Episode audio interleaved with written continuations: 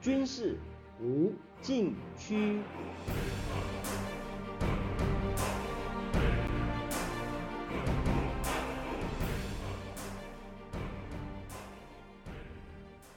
听众朋友们，大家好，您现在收听的是自由亚洲电台的军事无禁区栏目，我是栏目的主持人齐乐意。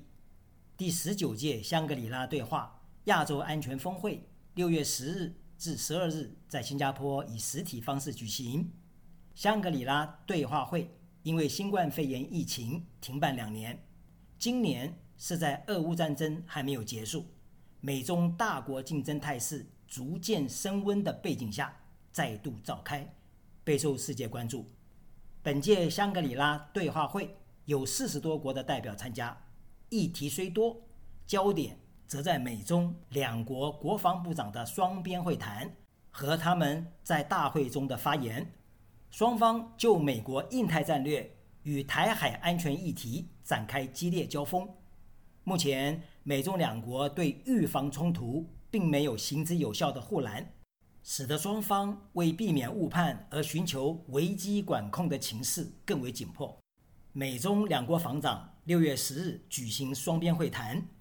据美国国防部发出消息指出，这次会谈由中国国防部长魏凤和要求会面。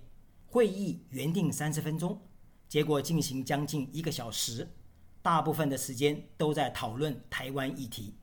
美国国防部长奥斯汀向魏凤和重申。美国奉行的一个中国政策是以《台湾关系法》、三个联合公报和六项保证为指导。美国坚决反对任何一方单方面改变现状，不支持台湾独立。美国一位国防官员指出，奥斯汀阅读《台湾关系法》的每一项条文，并强调维持台海的和平与稳定是美国严重关切的部分。他告诉魏凤和。美国将继续按照《台湾关系法》的要求，向台湾提供防御性武器，并且引用该法案的措辞。美国将维持能力，以抵制任何诉诸武力而危及台湾人民安全的行动。据中国国防部发出消息指出，魏凤和要求美国不要干涉中国内政，搞以台制华不可能得逞。六月十二日，他在大会发言时。以最强硬的措辞警告美方：如果把台湾分裂出去，一定会不惜一战、不惜代价。任何人都不要低估中国军队的决心、意志和强大能力。双方在台海议题上完全对立，毫无妥协余地。双方在会谈中讨论两军之间进行危机沟通的必要性。奥斯汀敦促解放军更积极参与危机沟通和危机管理机制。美方把这些沟通机制视为护栏，防止双方偏离道路走向升级。美方提出，危机沟通应该在双方最高防务层级进行，从参谋长联席会议主席及其相对应的层级，再到战区层级，连接战略、战役到战术层面。总之，双方要有更多开放的军事沟通渠道。魏凤和对此作出回应。问题是，魏凤和虽然是中央军委委员，但是他所领导的国防部是国务院的下属部门，主要负责军事外交、国防动员和兵役征集，不在军政和军令系统之内，因此他的位阶和职能不能和具有实权的美国国防部长相比。奥斯汀的会谈对口应该是具有实权的中央军委副主席许其亮。美方曾经三次提出对话。都被中方拒绝。魏凤和能做的就是对外表达立场，向上反映情况，不能做出任何实质上的承诺。这次奥斯汀算是降格与魏凤和会谈，明知作用有限，但是有谈总比没谈好。保持任何可能的沟通渠道，总比没有沟通渠道好。下面休息一下，马上回来。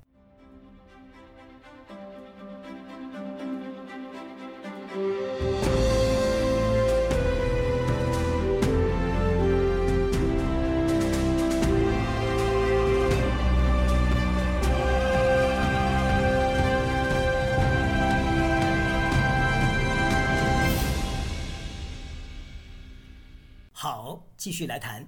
六月十一日，奥斯汀在大会以“美国印太战略的下一步”为题发表讲话，借此全面阐述今年二月白宫公布的印太战略。他说：“美国对印太地区安全与繁荣的深度承诺，已经成为美国国家安全政策的核心组成原则。今天，印太地区是美国的优先行动区域，是美国大战略与国防战略的核心。目前，美军在该地区超过三十万人。”为维护印太地区的安全，美国为太平洋威慑倡议提供六十一亿美元。为增加太空和网络空间的投资创新，美国国防部提出超过一千三百亿美元，有史以来最多的研发预算。美国的下一步就是强固伙伴关系，携手对印太地区朝向自由开放的共同愿景迈进。为此，美军将在印太地区保持积极存在。奥斯汀强调，美国不寻求对抗或冲突，不寻求新的冷战，也不寻求亚洲北约，而是扩大安全、加强合作。奥斯汀的讲话在后半段特别加重语气地说：“让我把话说清楚。美国奉行的一个中国的长期政策，是以《台湾关系法》、三个联合公报和六项保证为指导。”美国坚决反对任何一方单方面改变现状，不支持台湾独立，坚持两岸分歧必须通过和平方式解决的原则，维护台海地区的和平与稳定，不仅符合美国利益，也是国际关注的问题。奥斯汀之所以加重语气，是要区隔中国所宣称的一个中国原则，原则不能轻易更动，政策则可以随形势变化而调整。而且，一个中国政策的内涵明显支持台湾，因为《台湾关系法》的法律位阶高过中美三个联合公报。美国还多加了一项对台六项保证。美国做出这样的政策宣示，并不是首次。然而，今天是在印太地区最重要的安全峰会上大声疾呼，意义非比寻常，似乎是向世界宣告：只要中国对台动武，美国必将协防台湾。奥斯汀在讲话中强调，维护台海地区的和平与稳定为国际所关注，意思就是指台海议题是国际问题。事实上，美国印太战略已经做出台海问题国际化的立场，要求美国以地区的内外伙伴联合起来，把维护台海和平稳定作为加强印太地区安全的目标之一。这段表述从根本上否定。台湾问题是中国内政，更不是中国内战的延续。这种立场在美国历届政府中前所未有。为了反击美国的战略转向，魏凤和六月十二日在大会发言时猛烈抨击美国的印太战略是拉帮结伙、搞小圈子，针对特定国家打压遏制、围堵别人。又说搞台独死路一条是妄想，台湾挟洋自重不会得逞。是休想。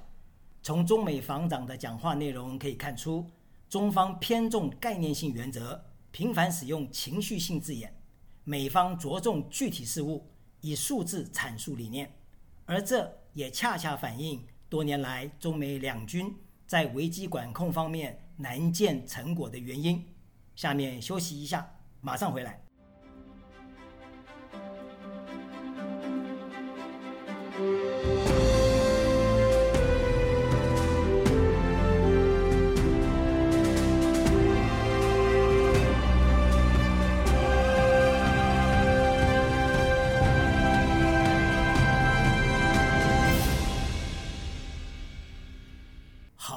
继续来谈，二零二零年十月底，中美两国国防官员透过视频方式举行首次危机沟通工作组会议，双方针对危机沟通的概念、预防危机以及管理危机进行讨论。中国国防部国际军事合作办公室安全合作中心前主任周波指出，这是中美风险管控一个新的机制。因为以往双方的磋商和协议，都是讨论各种意外相遇造成的事故或事件，从来没有出现危机沟通这个概念。不过，从这次危机沟通工作组会议之后，后续似乎没有下文。历来中美两军相遇时，美国关心如何避免碰撞的战术问题，但是中国视为战略问题，认为美方不来中国周边海域才最安全。周波说，虽然中美双方讨论同一个问题，却不在同一个层面，很难达成共识。目前乃至于今后，中美两军相遇最危险的地方是在海上。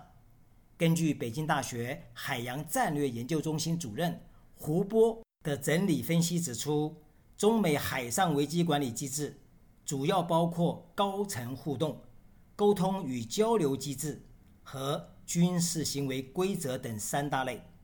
在高层互动方面，中美两军关于危机管控的重大进展，几乎都是在首脑会晤中达成，比如1998年。